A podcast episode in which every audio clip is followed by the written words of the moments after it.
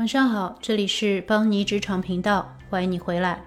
今天来解答一个我被问过很多次的问题，就是为什么一个资深的前辈要 sponsor 你？回答这个问题之前呢，我们先说说 sponsor 这个概念。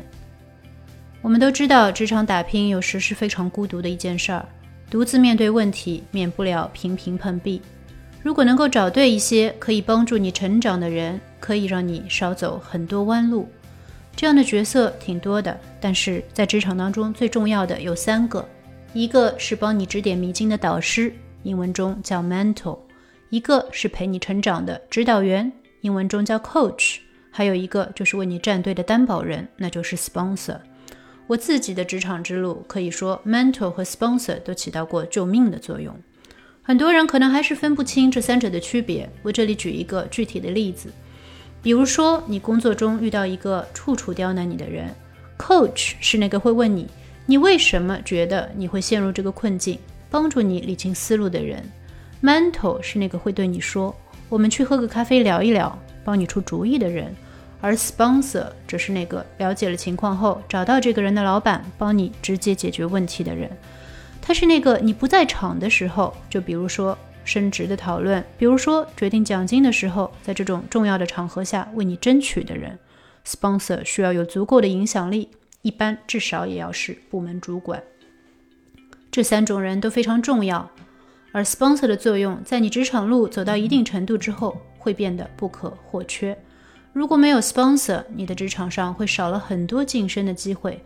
或者至少得到机会的道路会漫长很多，曲折很多。Sponsor 一般不是你的直属上司，因为他很可能不够有影响力，也不一定要是你同部门的高呃最高管理层中专管传讯的领导人的青睐，成了他的 sponsor。这个领导人在各种重要的委员会上都有发言权，曾经把他从要被裁员的清单上救出来，后来又提拔他去了一个和传讯相关的相当好的职位。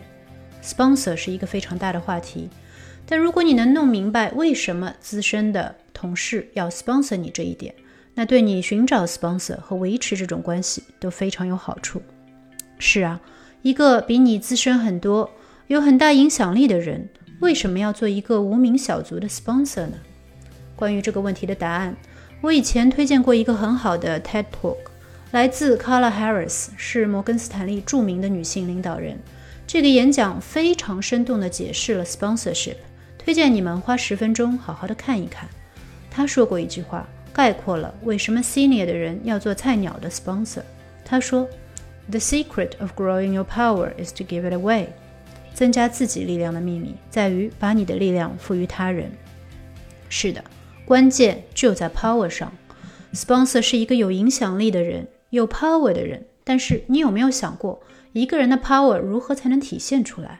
当然是必须要用，别人才能看到，才能认识到。而职场上使用影响力一个很好的方法，就是支持和培养新人。一个领导 sponsor 的有能力的新人越多，他自己积累的资本也就越多。选好的 sponsorship，让他拥有很多可以支持他的优秀门徒，可以帮助他进一步被推到 power 的中枢。就像卡拉说的。Everyone loves a star，每个人都喜欢闪闪发光的人。所以，作为门徒，你对你的 sponsor 非常有价值。走出校园之后，大部分人际关系都是这种 give and take 的类型。你要别人帮你，你必须也要有什么可以给别人。在你开口让别人 sponsor 你的时候，先帮他回答为什么我要帮你，我能得到什么这个问题。当初呢，我分享这个视频的时候，有人问。那我不是个 star 怎么办呢？我只能说，如果你对自己的职场有规划，想要少走弯路，想要找到合适的 sponsor 来帮助你，但是却连自己都觉得自己不行，那恐怕你真的就不行了。每个人都可以是 star，你在职场上生存下来，必然有你的闪光点。你要做的是把这些闪光点变得可见，有意识的 network，让可能的 sponsor 看到你，这非常重要。要知道，在寻找 sponsor 的路上，百分之九十五的时间需要 sponsor 自己来找你，你主动去要，除非是时机已经成熟了，不然你多半会失望的。It's not who you know, it's who knows you。你认识谁不重要，重要的是谁认识你。关于具体如何找 sponsor，如果你们感兴趣，我可以再出一期专门的节目，请给我留言。如果你有经验分享，当然也欢迎之至。好啦，今天就聊到这里。如果你也有很希望得到一些建议或者解答的问题，欢迎给我留言。也请喜欢这个节目的朋友们动动手指，为我的频道给出好评，让更多对职场话题感兴趣的朋友们可以听到我的内容。